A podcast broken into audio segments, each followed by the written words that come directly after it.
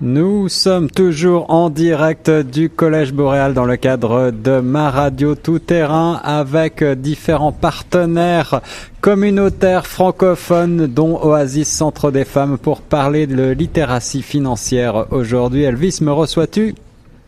Oui, Guillaume, euh, rebonsoir, rebonjour autant pour moi à tous les auditeurs de Choc FM. Nous sommes toujours en direct du Collège Boréal de Toronto. C'est au 1, Young Street. Si vous voulez vous joindre à nous, c'est encore le moment de le faire. On a eu le plaisir d'écouter euh, tout à l'heure un enseignement qui nous a été euh, prodigué par Faiza et qui était très, très, très instructif en ce qui concerne notamment la littératie financière. On va continuer maintenant avec une personne qui est bien connue des auditeurs de Choc FM. Il s'agit bien entendu de Rajiv Euh, qui va maintenant nous parler du point de vue de l'expert. Et on va commencer avec un petit jeu, il me semble.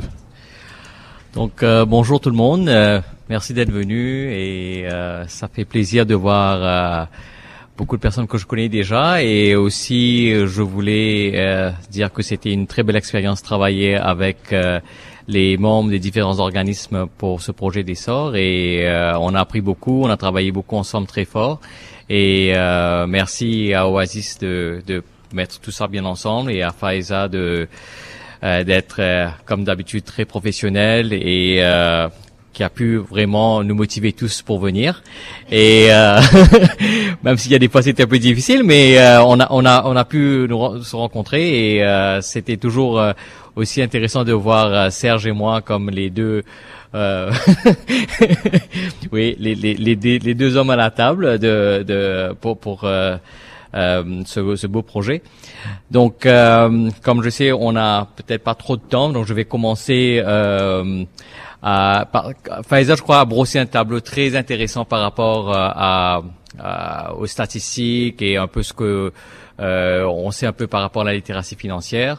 Et euh, donc euh, moi ce que je dirais avant tout c'est que les études ont montré que le plus gros stress qui fait que les gens ne dorment pas le soir, c'est le stress financier.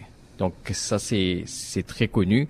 Donc euh, si on arrive à vraiment mettre des stratégies en place et comprendre le système financier, et ça nous permettra tout ça de dormir très bien pour nous-mêmes, pour notre famille, euh, pour notre retraite. Donc euh, il y a beaucoup d'outils à comprendre et souvent lorsqu'on est francophone, les barrières sont énormes ici euh, dans la grande région de Toronto.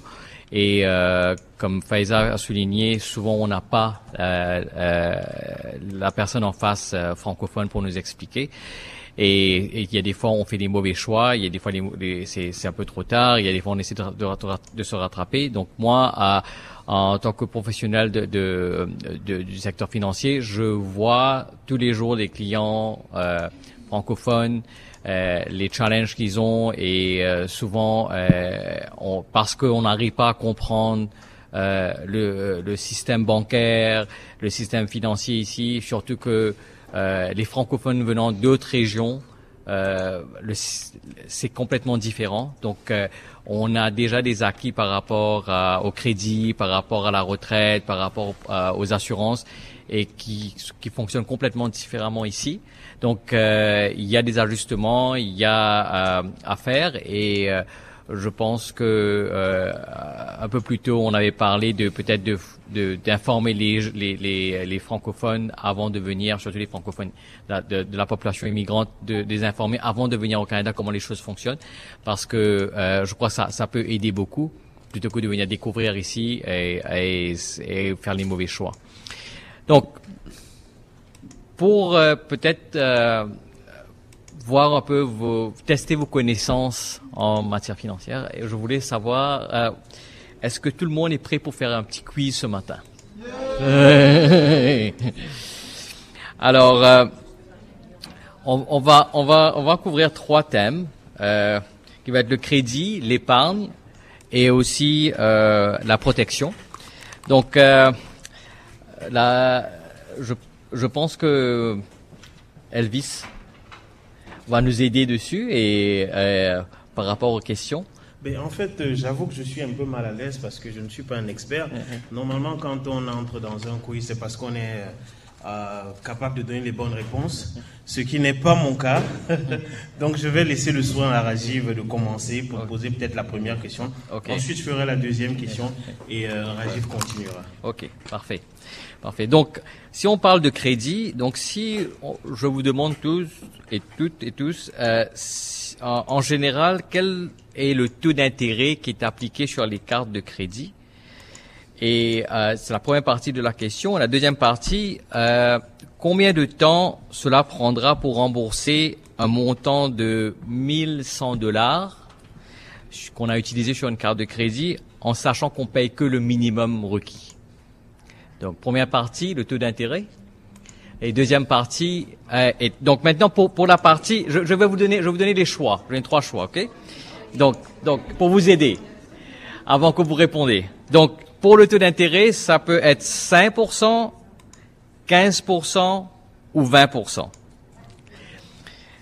Pour la période de remboursement, pour les 1100 dollars, en sachant qu'on paye le minimum, est-ce que ça va prendre une année, ça va prendre cinq ans ou ça va prendre huit ans?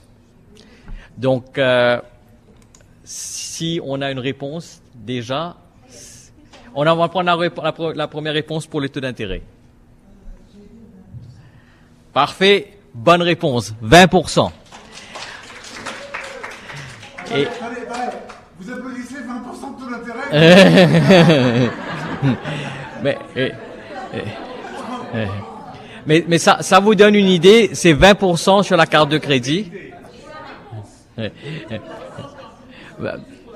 Donc, donc 20% pour la carte de crédit en sachant que le taux d'intérêt sur une hypothèque, ça tourne autour de 3% aujourd'hui. Donc euh, ça, la différence est énorme. Maintenant, est-ce que quelqu'un a une idée pour combien de temps ça peut prendre? Ok, ok. ouais. Parfait, 8 ans.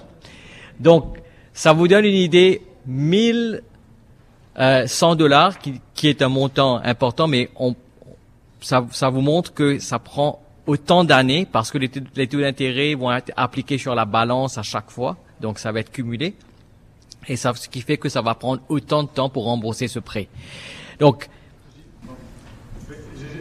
j'avais une question. Quand on paye le minimum, est-ce qu'on paye uniquement les intérêts ou on paye un peu de capital? Parce que je sais que avec il y a, oui, il y a, y a, un petit peu de capital, mais en sachant si on paye les 10 dollars qu'on vient de dire, donc le, le, capital est un montant assez minime par rapport à ça, mais on paye une petite partie du capital. Par exemple, sur les lignes de crédit, les marges de crédit, pardon, si tu payes le minimum, tu payes que les intérêts, tu payes même pas le capital. Oui. oui. oui. Donc une ligne de crédit en général, tu payes pratiquement que les intérêts. Et donc, euh, donc c'est un peu le, même système parce que les, pour, pour les pour, pour les banques, euh, la façon que, que, les banques travaillent, c'est avec les intérêts. Donc, plus il y a des intérêts, tant que les les, euh, euh les, les, clients remboursent, pour eux, c'est les intérêts sur les intérêts. Donc, euh, euh, c'est une bonne opération pour eux, quoi. Ça, eh, ça c'est une bonne question que j'ai pas la réponse avec toi pour toi maintenant, mais mais euh, mais euh, c'est ça ça, ça ça va faire vraiment un montant beaucoup plus important que les 1100 dollars, c'est sûr. Donc euh, mais juste pour vous dire que lorsque vous avez un relevé bancaire pour votre carte de crédit, il y a c'est obligatoire maintenant. Vous allez toujours voir, souvent ils le mettent en petit dans un coin. ça vous donne le taux d'intérêt et ça vous donne le nombre d'années que ça va prendre si vous payez le minimum. Donc regardez bien votre vos relevés de carte de crédit, c'est écrit dessus.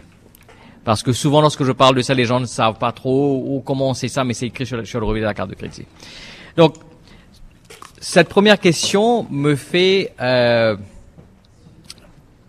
passer à quelque chose que, que Faiza a déjà abordé avant, qui concerne les dossiers euh, de crédit qu'on appelle euh, ici le, le, credit score. Donc c'est comment c'est important au Canada. Donc lorsque vous avez un dossier de crédit, votre dossier de crédit est un résumé de vos antécédents en matière de crédit. Donc tout ce que vous avez euh, créé comme crédit lorsque vous empruntez de l'argent ou demandez du crédit pour la première fois, votre dossier a été créé. Donc, de ce dossier de crédit, on va, on va, euh, il y aura, ça va générer une code de crédit ou un credit score, comme on dit en, en, anglais ici. Donc, le, le, le, la code de crédit, ça peut varier en 300 et 800, 850. Donc, si c'est proche de 300, donc ça veut dire que vous avez un mauvais crédit. Si ça bouge beaucoup plus sur les 800, vous avez un, un excellent crédit. La plupart des gens, je dirais, ça tourne autour de 600 et 700. Donc, c'est en général ce qu'on voit. Donc, euh, maintenant, qu'est-ce que ça veut dire avoir un, un, score de 600 ou 700 et comment, qu'est-ce qu'on met dans ce dossier de crédit? Donc, juste pour vous donner une idée un peu comment ça fonctionne. Alors, donc, euh, donc comment la cote de crédit est calculée avant tout? Donc, il y a deux institutions euh, au Canada qui s'appellent qui sont des bureaux de crédit qui s'appellent Equifax et TransUnion. Donc, je ne sais pas si vous avez euh, euh, suivi un peu les informations récemment avec Equifax. Donc, Equifax est une grosse compagnie euh, américaine et où il y a eu pas mal de d'informations sensibles et confidentielles des clients qui ont été divulguées. Merci. Et donc mais ce sont vraiment les deux institutions qui vraiment qui gèrent le crédit ici. Donc tous, tous vos dossiers de crédit sont soit avec Equifax ou avec TransUnion. Donc cette code de crédit est calculée par ces deux, institutions. Personne ne sait exactement comment le calcul est parce que chacun a sa, sa recette et on, ils ne dévoilent pas leur recette, donc on ne sait pas trop. Mais ce qu'on sait, c'est que les facteurs qui peuvent influencer votre code de crédit comprennent les choses suivantes. Donc, Combien de temps vous avez du, vous avez du crédit? Si vous reportez un solde sur vos cartes de crédit, si vous oubliez d'effectuer des paiements, le montant de vos dettes en cours, si vous avez presque, presque atteint votre limite de crédit, le nombre de demandes de crédit récemment présentées, le type de crédit que vous utilisez, si vos dettes ont été transférées à une agence de recouvrement ou si vous avez déjà fait faillite dans le passé. Donc tout ça fait partie et influence votre dossier de crédit. Maintenant, lorsque vous demandez un, prêt, donc l'institution qui va vous financer va regarder votre code de crédit et va vous donner un taux ou va vous, vous, donner son approbation. Donc, si vous avez un, score qui est, qui est allons dire, en dessous des 600, donc il y a de fortes chances que vous, avez, vous aurez un taux d'intérêt plus important que si vous aviez un, taux, un score plus au-dessus de 600. Donc c'est très important, tous les points que j'ai dit, que c'est bien géré et qu'on est au courant de ça. Et souvent, ce qu'on voit, c'est lorsque, euh, je parle des femmes francophones en général, lorsqu'on arrive, on, on, a une carte de crédit. Souvent, euh, les, les, femmes immigrantes francophones dans euh, des pays d'où elles viennent, il n'y a pas vraiment le système de carte de crédit. On nous donne une carte de crédit, on commence à utiliser la carte de crédit et si on rembourse pas comme il faut, on rate des paiements et tout, tout ça va venir influencer sur le score. Et lorsque c'est influencé sur le score, c'est très difficile après de venir rattraper derrière. Et souvent, lorsqu'on va vouloir peut-être acheter une maison demain, faire un emprunt, on va voir qu'on va être refusé, on aura un taux important. Donc, donc je parlais de Equifax et TransUnion. Donc, eux, ils recueillent euh, les informations et ils communiquent l'information euh, sur votre crédit. Donc, euh, chaque personne euh, au Canada a le droit à vérifier son, son euh, dossier de crédit une fois par an gratuitement. Donc c'est important de vérifier son dossier de crédit parce que si euh, il y a fraude ou des gens en train d'utiliser votre vos informations personnelles, ils peuvent demander des crédits à votre nom, des cartes de crédit et vous ne le savez même pas. Donc faire une demande à l'une de ces deux institutions une fois par an, c'est important pour vous de venir gérer votre crédit. Parce que il y a eu des surprises où les gens n'ont vraiment pas vraiment euh, beaucoup d'emprunts ou de cartes de crédit, mais se retrouvent avec des scores qui sont très bas parce que il y a eu des fraudes et ils savaient même pas. Donc c'est très important pour ça. Donc, qui peut consulter votre dossier de crédit? Donc les, les, institutions qui peuvent consulter votre, vos dossiers de crédit, c'est-à-dire que lorsque vous allez faire une demande euh, de prêt, ça peut être les banques, des coopératives de crédit et d'autres institutions financières, les émetteurs de cartes de crédit. Donc, émetteurs de cartes de crédit, tout le monde pense peut-être que c'est que les banques, mais vous avez dans un magasin aujourd'hui, on va vous proposer sa carte, la carte du, du, magasin. Vous allez euh, dans d'autres endroits où c'est vraiment pas une nation bancaire, il y a toujours des cartes de crédit. Donc, en prenant, euh, en vous offrant cette carte de crédit, donc eux, ils ont accès à votre dossier. Les entreprises de location de tout, les détaillants, les compagnies de téléphone mobile, les compagnies d'assurance, les gouvernements, les employeurs, les locataires, les, les, les, propriétaires. Excusez-moi, les propriétaires. Donc, c'est toutes ces institutions, ces personnes dont utilisent votre, votre dossier de crédit pour prendre une décision vous concernant. Ces décisions peuvent être vous prêter de l'argent, recouvrer une dette, vous louer un logement, vous offrir un emploi, vous fournir de l'assurance, vous offrir une promotion, vous accorder plus de crédit. Donc, ça vous montre comment c'est important ce dossier de crédit. Ça touche, c'est pas seulement pour l'emprunt, mais ça, on utilise ça pour beaucoup de choses. Et si c'est pas bien expliqué et si on ne sait pas vraiment l'ampleur de, de, de ce dossier, on peut faire les mauvais choix. Alors que la question va être posée. Vous mentionnez tout à l'heure le nombre de fois que les institutions vont chercher notre histoire de crédit. Euh, en ce qui concerne les, les locations de voitures et tout. Est-ce que ça, a un impact sur le score Parce qu'eux sont pas des institutions financières. Donc, c'est une bonne question. Donc, euh, est-ce que euh, toutes ces institutions que je viens de mentionner, si euh, ils consultent le dossier, est-ce que ça a un impact? Donc, si on consulte juste pour vérifier quelque chose, il n'y a pas de problème. Mais si on consulte dans le but de proposer plus de prêts, ou d'augmenter le crédit que la personne va, va, va, avoir, ça aura un impact. Parce que plus on consulte le dossier, au niveau des institutions comme TransUnion euh, et Equifax, ils vont, ils vont se dire que si, par exemple, il y a plusieurs banques qui consultent votre dossier, c'est souvent pour un prêt. Donc, ça veut dire que vous êtes peut-être dans une situation financière difficile, vous êtes en train de rechercher des prêts. Par contre, si c'est pour une location ou si c'est pour euh, euh, comme une location de voiture si c'est quelque chose que vous allez payer. Donc il n'y a pas vraiment de, de, problème à ce niveau. Mais seulement ça vous donne une idée vraiment de toutes ces, tous ces différents types de, d'organismes ou d'institutions qui peuvent avoir accès à votre dossier avant de prendre une décision. Ok? Euh, oui, parti. Une autre question. Oui, je voulais savoir ce qui se passe quand on n'a pas de carte de crédit et pas d'historique de crédit. Ouais. Quand on refuse hum, hum. Non, une bonne question, Pascal. Donc, euh, la première chose qu'on demande à, à, une personne qui n'a pas de crédit, qui, euh, c'est que avant qu'on prête euh, l'institution financière, ils vont, ils vont vouloir regarder un dossier de crédit. Donc, s'il n'y a pas de dossier de crédit, il y a des cas où ils veulent même, ils veulent même pas vouloir euh, prêter parce qu'ils ont aucun, aucune information pertinente pour venir prendre une décision.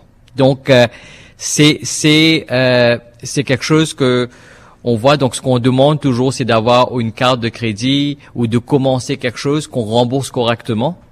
Et ça permet d'avoir un score, et ce score permettra de venir euh, aider aux institutions financières de prendre une décision par rapport au prêt. Oui, pardon, il y a une question ici, ensuite là-bas.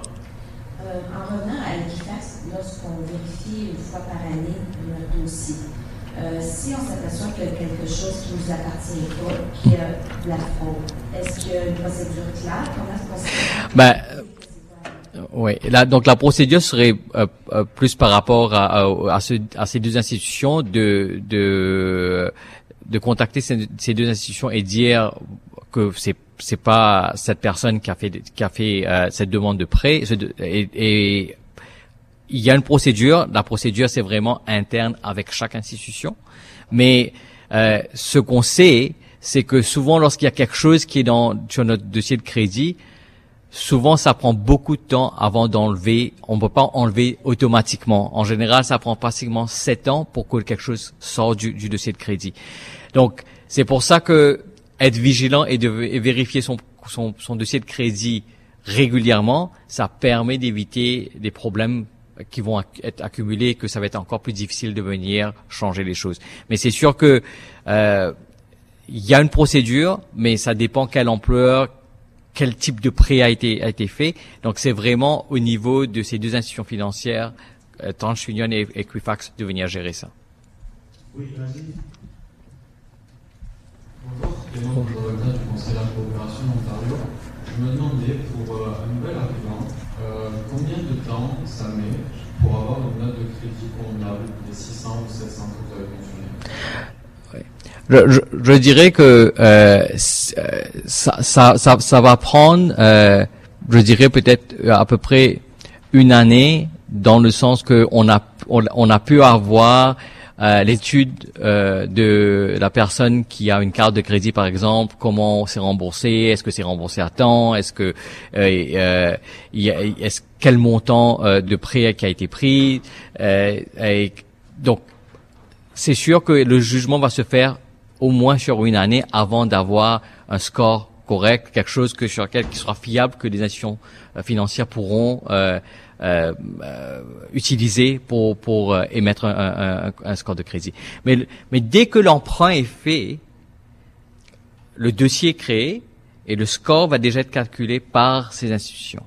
Maintenant, si le, le, le, le- allons dire quelqu'un a commencé il y a le mois dernier, ben le score, le calcul qu'ils vont faire, peut-être va pas être euh, quelque chose qui sera euh, considéré peut-être par les, les institutions qui vont vous prêter de l'argent tout de suite. Ils vont vouloir voir l'his- l'historique. Donc, moi, je dirais qu'une année devrait être suffisant pour euh, voir euh, les habitudes euh, de la personne qui, qui, a, qui a commencé le, le, le, prêt.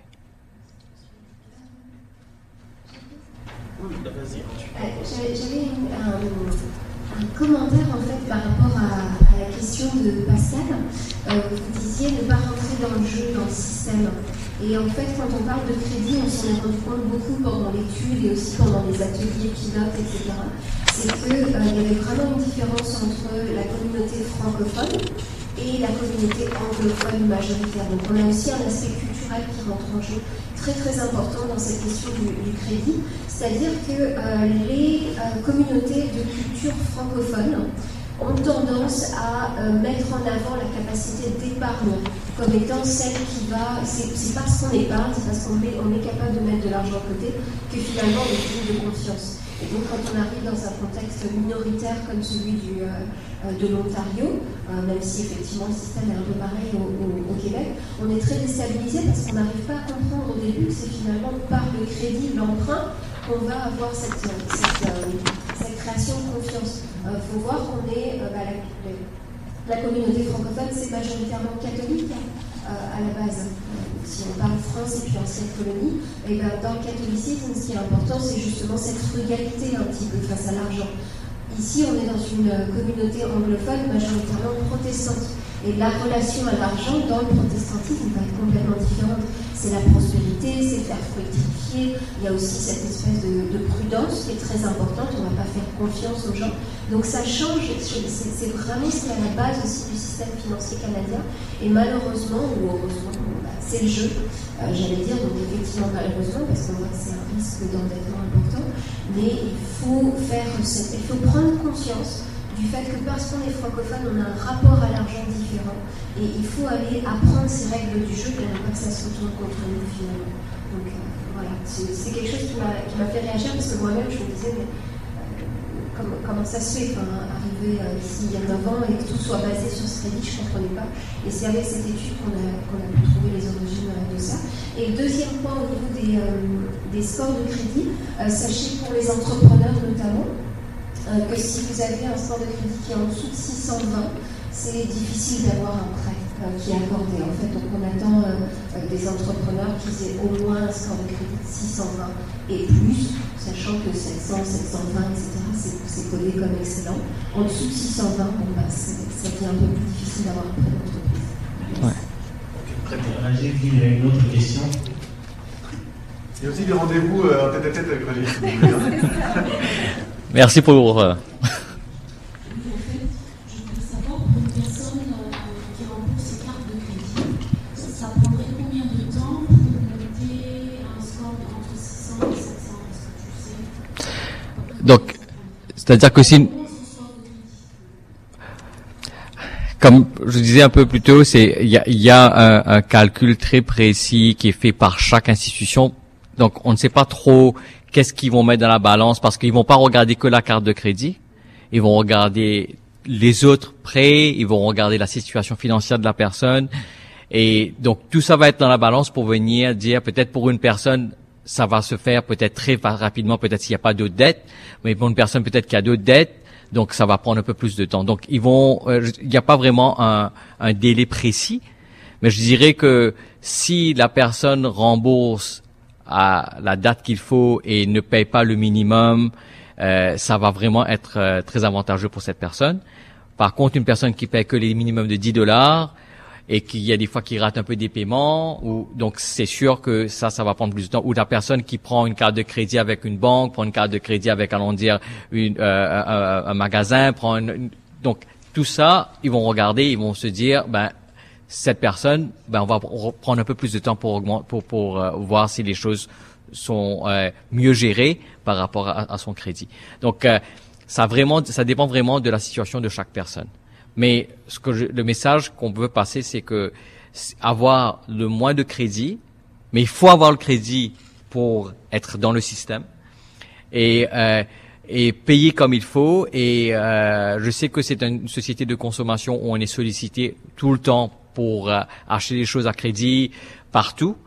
Et euh, euh, je suis sûr que tous parmi vous, vous avez déjà reçu euh, une carte de crédit par la poste avec votre nom déjà dessus, et alors que vous n'avez peut-être jamais rencontré cette banque ou c'est des gens de cette banque, parce que il y a beaucoup d'informations qui s'échangent lorsque vous remplissez peut-être des formulaires à gauche ou à droite. Donc c'est c'est le système qui est comme ça ici. Donc euh, euh, souvent on se laisse tenter et lorsqu'on ne sait pas vraiment comment la carte de crédit fonctionne, donc on, s'embarque dedans et puis après on, voit qu'on n'arrive pas à payer, on rate un paiement et là ça vient euh, impacter sur notre score euh, de, crédit. Donc, c'est très important de, comprendre l'importance de, de, ce dossier. Et vous avez d'autres questions Moi, ce serait plus une, une, remarque par rapport à ce que Faiza disait. Effectivement, si la note de crédit est inférieure à 620 pour l'entrepreneur, il est compliqué de trouver des, solutions de financement auprès des institutions bancaire traditionnelle. Euh, cependant, il existe toujours des solutions. Euh, il y a des solutions alternatives. Euh, mon entreprise, le Conseil de la coopération d'Ontario, offre du microfinancement aux personnes qui n'ont pas des, notes de crédit convenables. Hier, j'étais à, la GIA de l'ACFO et l'ACFO aussi propose du financement pour les entrepreneurs. Donc, il ne faut jamais perdre espoir et il y a toujours une façon de, trouver des fonds pour démarrer une activité. je, merci de préciser cela. Et je dirais que c'est la même chose pour les individus aussi, parce que il y a toujours d'autres solutions, mais ce qui veut dire que peut-être aussi le taux d'intérêt aussi sera plus important. Donc, ce que je viens de dire, c'est que c'est vraiment pour avoir des taux d'intérêt compétitifs et être euh, vraiment bien vu dans le système, il faut avoir des, des, euh, des habitudes, je dirais, euh, euh discipline et, et, et, et, être vraiment euh, beaucoup plus euh, conscient euh, des, pièges peut-être souvent qu'il y a ici et que euh, le mieux on est armé pour ça, le, mieux ça va être pour pour se financer, pour que ce soit pour la maison, pour la voiture. donc c'est c'est un peu ce, ce, ce, système financier que souvent est mal compris et donc je crois que moi, je vous aurais demandé, il y a une des ressources, là où j'ai pris des informations, c'est l'Agence de la consommation en matière financière du Canada. Donc, où il y a beaucoup de ressources, mais c'est sûr que il y a pas mal de lectures. Donc, mais au moins, ça vous donne euh, une idée par rapport aux différents, euh, euh, je dirais, chaque type de, de, de, de chaque facteur financier, chaque outil financier vous pouvez utiliser au Canada. Il y a beaucoup d'informations dessus de, de, sur, sur, euh, à l'agence de la consommation en matière financière du Canada. Donc, euh, n'hésitez pas à aller consulter ce, ce, ce, site et vous aurez beaucoup beaucoup d'informations. Oui, continuer avec les questions. Je voulais juste ajouter une information additionnelle, c'est que pour les nouveaux arrivants, il est très difficile pour eux souvent d'avoir une euh, carte de crédit tout de suite. Alors il y a les banques qui proposent des cartes de crédit, euh, euh, j'ai oublié le terme, c'est-à-dire que tu, ils te demandent par exemple un dépôt de 500 dollars que tu mets dans un compte GIC garanti. Donc, ça te permet de créer ton histoire de crédit en fait. Tu utilises l'argent de la carte, mais la banque sait que si tu n'es pas capable de payer, ils peuvent récupérer l'argent sur ton épargne que tu as mise. Donc ça, c'est quelque chose que beaucoup d'immigrants ne savent pas quand ils arrivent. Ça peut les aider pour euh, créer leur histoire de crédit.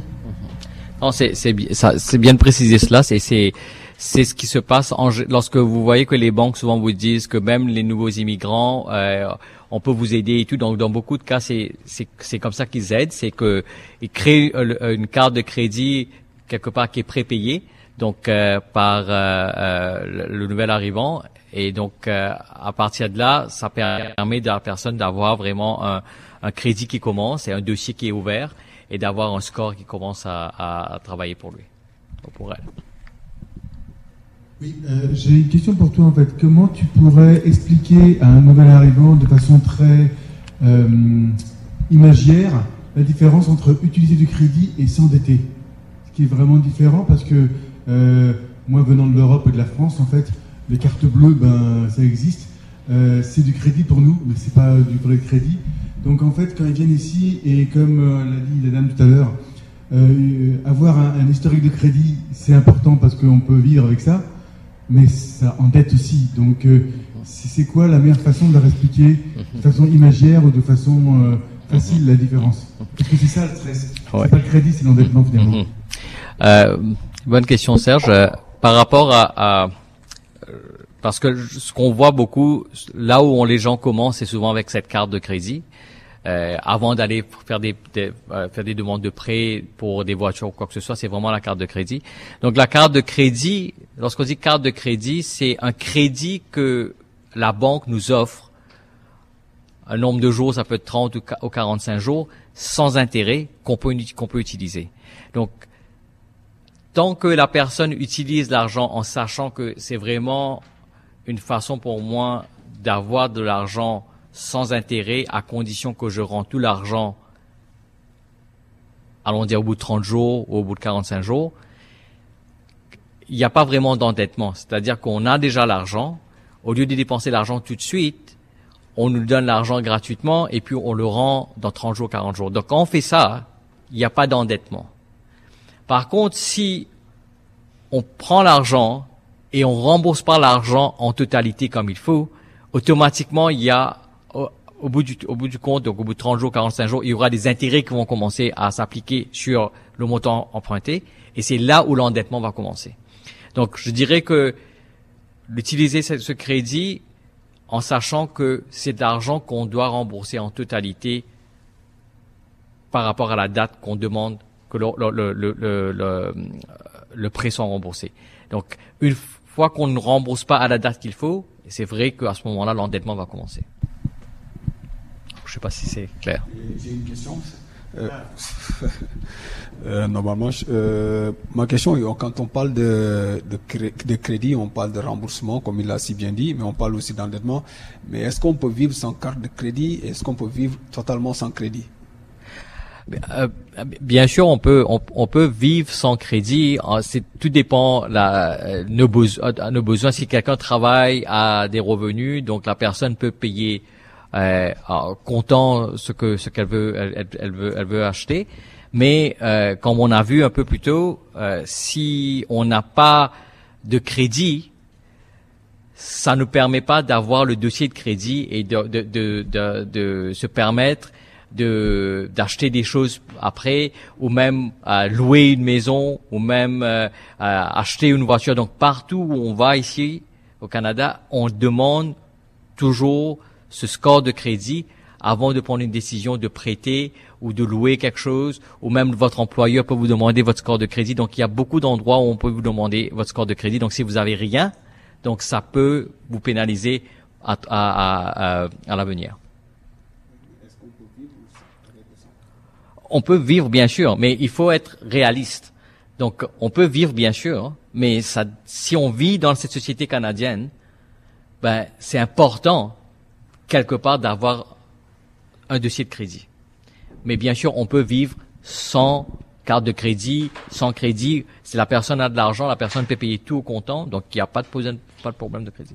Alors Rajiv, si euh, je, je, peux euh, confirmer ce que tu dis, moi j'ai un ami euh, qui n'a justement pas de carte de crédit et qui peut faire des dépenses de manière normale parce qu'il a un, un, très bon travail. Et, mais le problème, c'est qu'il veut financer une voiture maintenant. Mhm. Il veut se faire financer un véhicule et il se retrouve confronté à la situation dont tu parlais. C'est-à-dire qu'il ne peut contracter aucun crédit auprès d'aucune institution financière parce que justement, il n'a pas d'historique de crédit. Ça fait deux ans qu'il est au Canada. Il, euh, il a débarqué euh, du Cameroun avec les habitudes culturelles qu'on a justement là-bas, celles dont parlait Faiza, c'est-à-dire l'épargne, être très méticuleux dans l'argent qu'on dépense. Mais au moment de euh, financer l'achat d'une voiture, c'est impossible de le faire simplement parce qu'aucune banque ne, ne, ne, ne lui octroiera de prêt pour la simple et bonne raison qu'il n'a pas d'historique de crédit. Ouais. Et donc ça, ça confirme un peu ce qu'on vient, de dire un peu plus tôt. Donc euh, c'est que euh, malgré que la personne euh, a, je veux dire, pour des pour pour des dépenses qui ne sont pas importantes, payer au comptant, on peut le faire. Mais lorsqu'on arrive à, à, à des situations où on doit acheter des des euh, biens qui sont qui demandent beaucoup d'argent, donc là on voit qu'il faut quelque part emprunter pour acheter. Et lorsqu'on emprunte pour acheter, ça peut être une voiture, ça peut être une maison. Là, c'est sûr que le système de crédit va entrer en jeu et il faudra avoir un score, il faut avoir un dossier. Et souvent, dans le cas de, de, de ton ami euh, Elvis, c'est que cette personne, pour les dépenses qu'elle avait jusqu'à présent, il n'y avait pas vraiment besoin d'avoir un, un, crédit.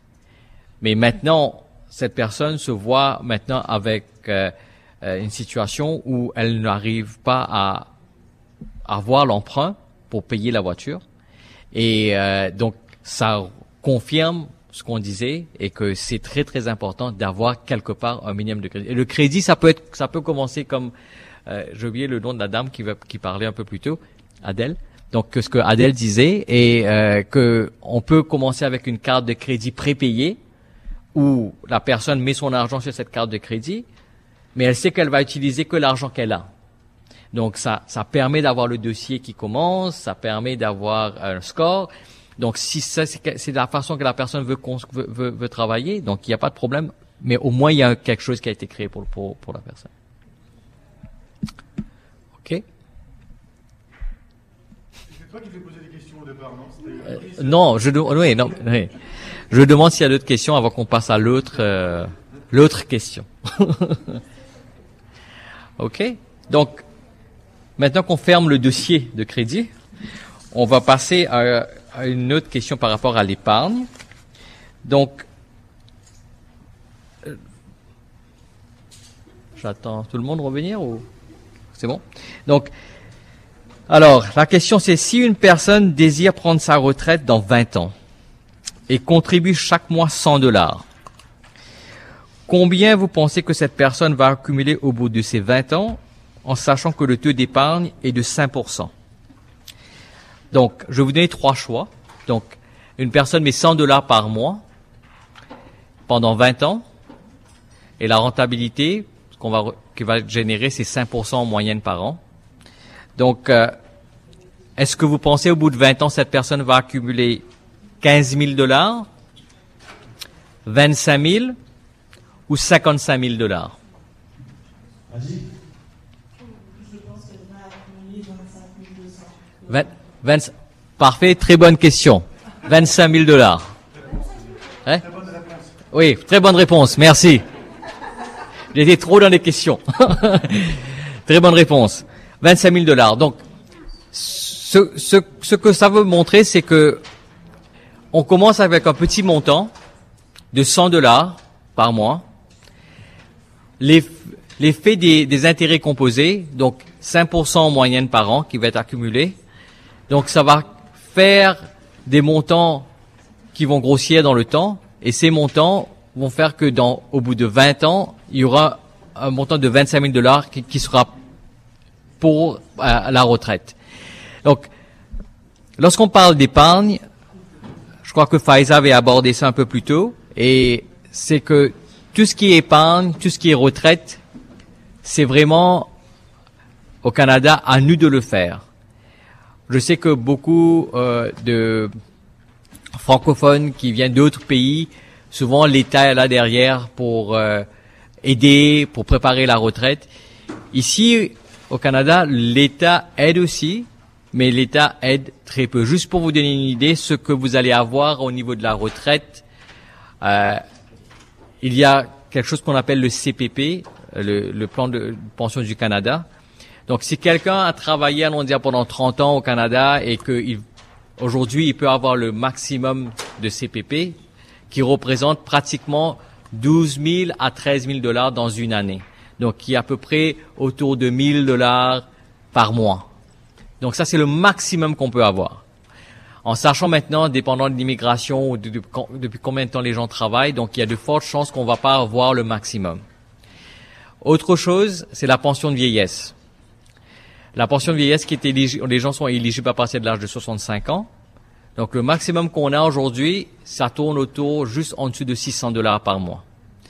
Donc si on ajoute le maximum en plan de, euh, le plan de pension de Canada, on ajoute le maximum pour, le, pour la pension de vieillesse, c'est à peu près 1600 dollars qu'on peut avoir. Et ça, c'est vraiment si la personne a commencé très jeune à travailler et sur une longue période. Pour vous dire que si on compte vraiment sur l'État, il n'y a pas, on aura quelque chose, mais on peut pas vivre dessus. Donc, d'où l'importance d'épargner le plus tôt possible. Et le problème avec la retraite, c'est que c'est pas palpable tout de suite.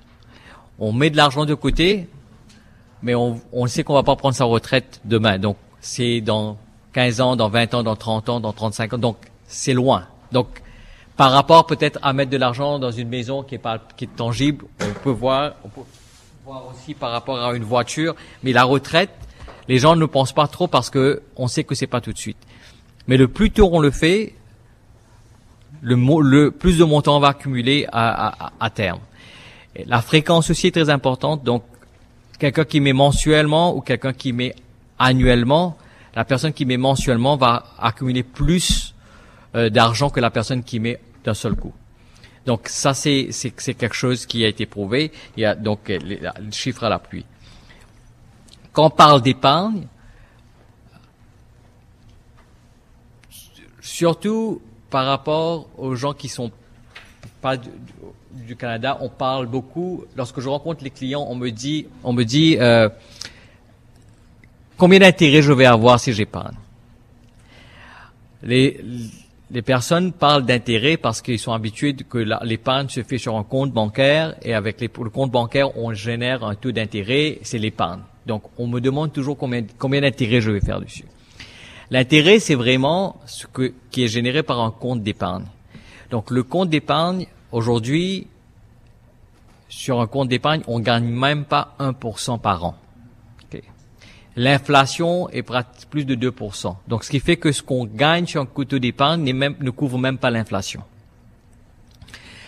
C'est pour cela que la plupart euh, des Canadiens, lorsqu'on épargne, c'est pas seulement sur un compte d'épargne à la banque, mais l'argent est investi. Donc l'argent est investi, ça veut dire que l'argent est placé euh, à la bourse dans des obligations pour générer des intérêts supérieurs à ce qu'on peut avoir un plan d'épargne. Donc en, en, en bougeant d'un compte d'épargne à un placement, c'est sûr, on peut avoir plus, mais il y a l'effet du risque. Donc, beaucoup de personnes pensent que ben, si je prends du risque, je risque de perdre mon capital et en fin de compte, euh, c'est pas une bonne opération. C'est là où l'éducation est très importante par rapport à l'épargne. Si par exemple on regarde pour quelqu'un qui veut prendre sa retraite, la retraite n'est pas pour demain, la retraite à long terme sur 20 ans, donc c'est à long terme tout changement, tout, euh, toute baisse ou hausse qu'il y aura pendant ces 20 ans ça ne devrait, pas vraiment affecter la personne sur le coup parce que la personne ne, ne, ne va pas utiliser l'argent tout de suite pour prendre sa retraite.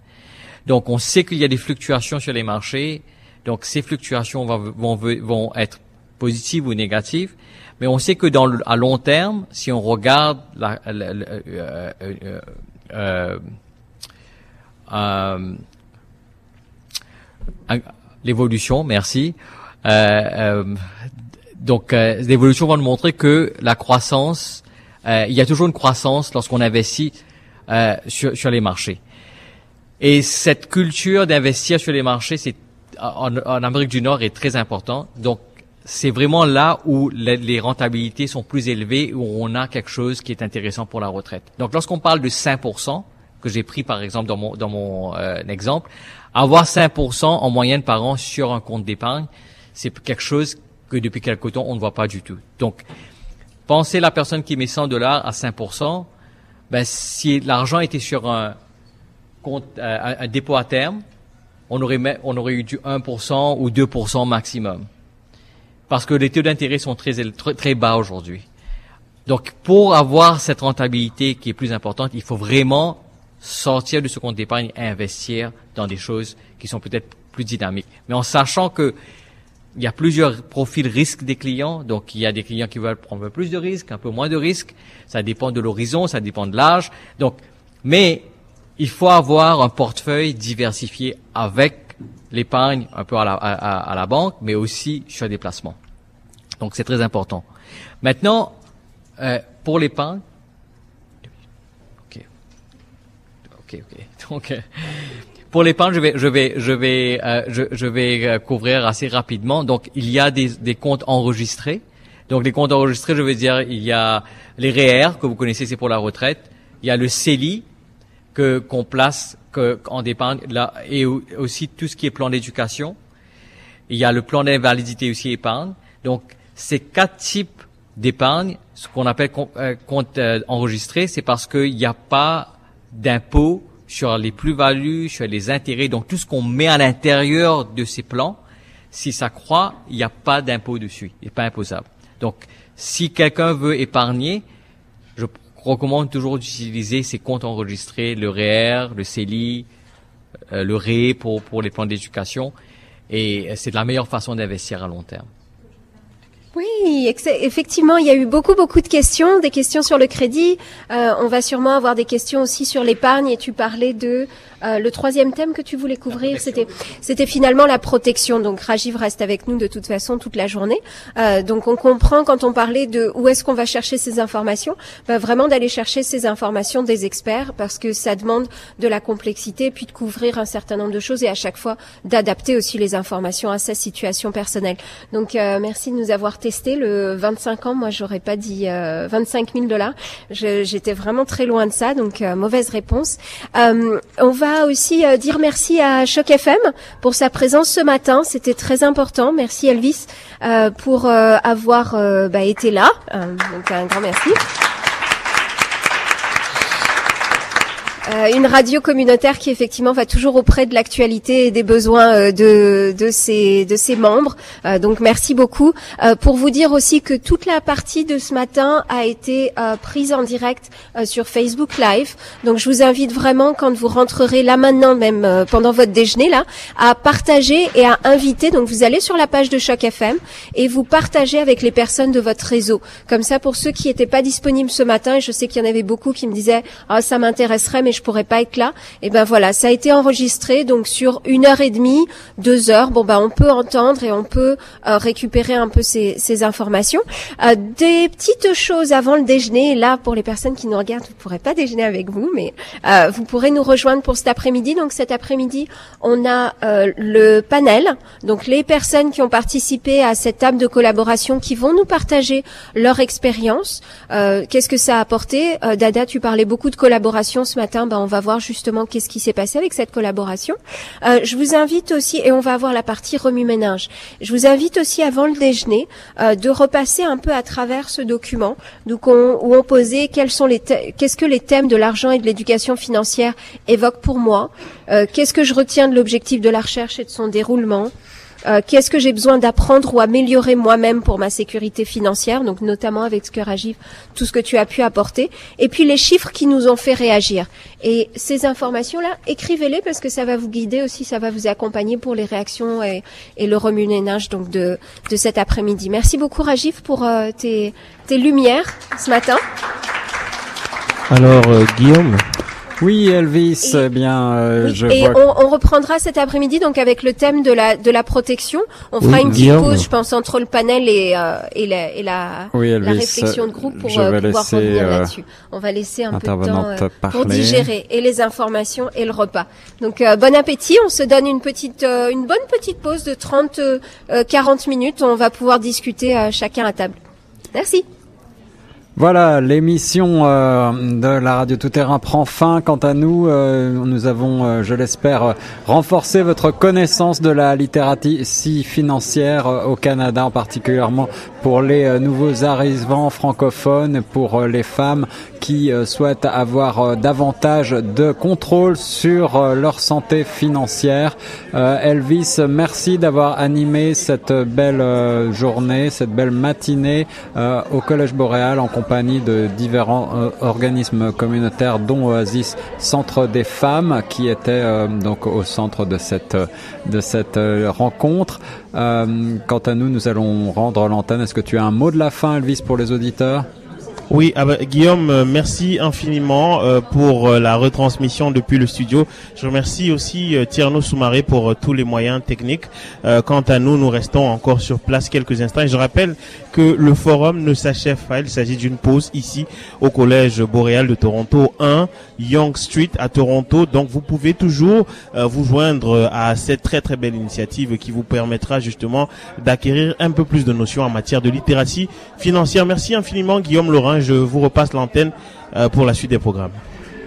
En effet, nous allons reprendre tout de suite en musique euh, avec euh, Marie-May à bout portant. C'est le titre de ce morceau. On se retrouve à 16h pour l'émission Retour de choc en direct. Très bonne journée à toutes et à tous sur Choc FM 105.1, la radio communautaire francophone de Toronto.